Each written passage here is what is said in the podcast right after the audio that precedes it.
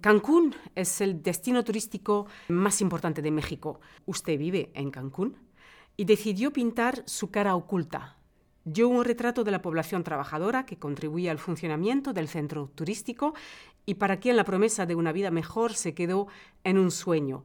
Cuéntenos cómo viven esas familias y por qué es urgente hablar de ellas. Cancún es un caso particular porque es una de las ciudades más nuevas de México. Tiene casi 53 años de vida y no había hasta ahora un registro periodístico que diera cuenta de la historia de esta ciudad, pero no como polo turístico, sino más bien que hablara, hiciera una suerte de corte de caja sobre las personas que viven ahí y que al fin de cuentas mantienen la industria del turista. Estoy hablando de los meseros, de las camaristas, de las personas que trabajan en el mantenimiento y de todos los demás trabajadores que llegan hasta casi los 100 mil. Me interesaba conocer cuáles eran las condiciones a 50 años de su creación de estas personas y me di cuenta que mientras en la mañana atienden y limpian suites lujosas, por las noches se van a sus casas donde el techo es una simple lámina, las paredes un pedacería de madera y tienen apenas colchonetas donde poder descansar después de arduas jornadas laborales. Entonces para mí era un poco indigno y un poco pues, una urgencia por contar la otra cara del destino turístico. Sí, por un lado hay mucho lujo, hay mucha ostentación, pero por el otro pues eh, trabajadores que no les ha ido nada bien. Eh, retrata también múltiples violaciones a derechos humanos, como los abusos de autoridad robos, malos tratos, violencia doméstica, trato de los migrantes. ¿Cuál es la historia que más le afectó y por qué? Creo que la historia que más me afectó fue eh, la que abre el reportaje eh, sobre Eugenia Chim Iwit, una persona proveniente de Yucatán, de orígenes indígenas, que perseguía, como muchas miles de personas, el sueño Cancún es una suerte de trampa porque pues la mayoría de la gente llegan como Eugenia a este lugar y se encuentran con una renta alta que no pueden costear con el salario que reciben, entonces eso los obliga a buscar opciones y entre esas opciones están estos asentamientos irregulares donde se violan varios derechos humanos como el derecho a la vivienda, el derecho a la educación, los niños no tienen escuelas disponibles para ir a trabajar,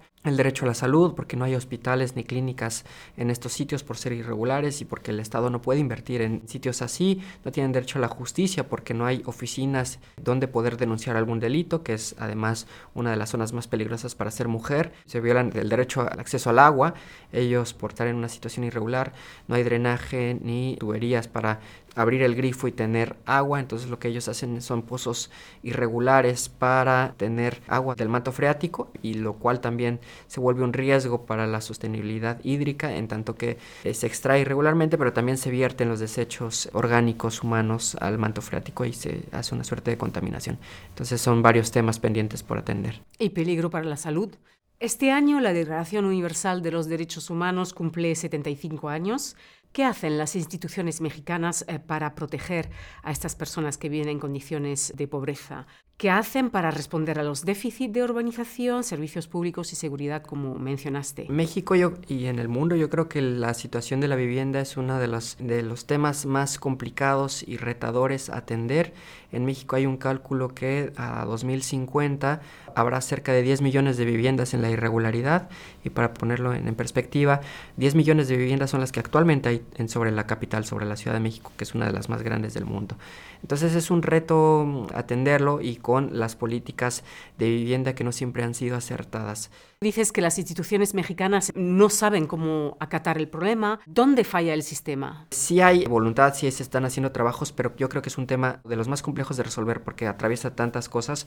Puede haber voluntad de regularizar un núcleo de población de 40.000 personas, pero eso tienes que expropiar, luego eh, invertir recursos eh, para dar drenaje y todos los servicios públicos básicos. Y a nivel local eso se ve como incentivos para poder seguir invadiendo y que esto crezcan con la promesa de que en algún momento el gobierno va a hacer lo mismo, ¿no? Regularizar. Me interesa denunciar a los políticos y operadores políticos y empresarios que eh, fomentan este tipo de desarrollos irregulares sin ningún permiso para poder desarrollar y luego estafar a la población vulnerable con contratos apócrifos, ofreciéndoles vivienda, eh, promocionándolas como si aquello fuera todo en regla irregular, cuando en realidad no tiene nada de legal. Lo que se genera en Cancún, que es el polo turístico más importante de Latinoamérica, son 6 mil millones de dólares al año año y lo que han logrado estafar, según las autoridades, estas personas que hacen las invasiones y estafan a las personas, son 6 mil millones de pesos, o sea, el 10% de lo que genera el turismo, ellos lo generan vía ilegal, haciendo desarrollos irregulares, lo cual es gravísimo.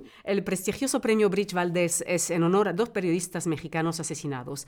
¿Qué significa para usted haber ganado este premio? Es un sentimientos encontrados mientras eh, escuchas los apellidos de dos de los periodistas más importantes de México que fueron asesinados y que su crimen sigue impune, eh, lo recibo con mucho peso sobre las espaldas.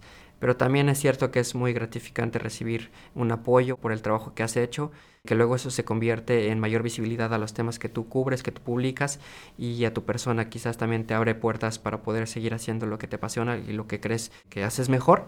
Entonces eh, son sentimientos encontrados. México se ha convertido en el país más peligroso para periodistas, según Reporteros Sin Fronteras. ¿Cómo vive usted esta situación? ¿Ha sufrido amenazas? ¿Cómo consigue ejercer el periodismo en México? México se ha vuelto uno de los países más peligrosos y letales para ejercer el periodismo. El año pasado fue el más violento de la historia, con 13 periodistas asesinados. Solo eso se compara con eh, la situación de países en guerra como Ucrania. Pero además, antes de llegar a esa violencia letal, hay todo un abanico, todo un espectro de agresiones y violencias que sufrimos. Acoso judicial, tengo compañeros en Yucatán, el estado vecino, que están siendo investigados porque revelaron cierta información sobre corrupción de políticos, periodistas amenazados, agredidos, censurados, etc. Lo alarmante es que este tipo de agresiones y violencias, el 42%, son por parte de las propias autoridades. Y bueno, también he sido víctima de presiones de censura generalizada y de precarización laboral por parte de los empresarios dueños de los medios de comunicación. El premio le ha dado la oportunidad de venir a Ginebra, donde ha tenido reuniones con especialistas de la ONU. ¿Con qué mensaje regresará a México? Quizás a las autoridades otro llamado, valga la pena hacer, que se sepa que desde los organismos internacionales están muy interesados en lo que pasa en México y el respeto a los derechos humanos, que hagan caso a las recomendaciones y que cesen el ambiente de hostilidad y eh, criminalización que se hace hacia los periodistas desde el propio poder presidencial. Y una última pregunta, ¿sobre qué proyectos está trabajando? ¿Cuál es su próxima investigación? Bueno, estoy preparando un reportaje sobre corrupción en desarrollo urbano en Cancún. Cancún es uno de los sitios de mayor plusvalía y más peleados a nivel inmobiliario por la naturaleza que tenemos, somos uno de los puntos con mayor biodiversidad y eso siempre se traduce en turismo y en gente que quiere vivir en estos sitios. Entonces hay una disputa muy grande por porciones de tierra y eso se ha traducido en corrupción para poder desarrollar fuera de la legalidad y bueno, sobre ese tema estoy.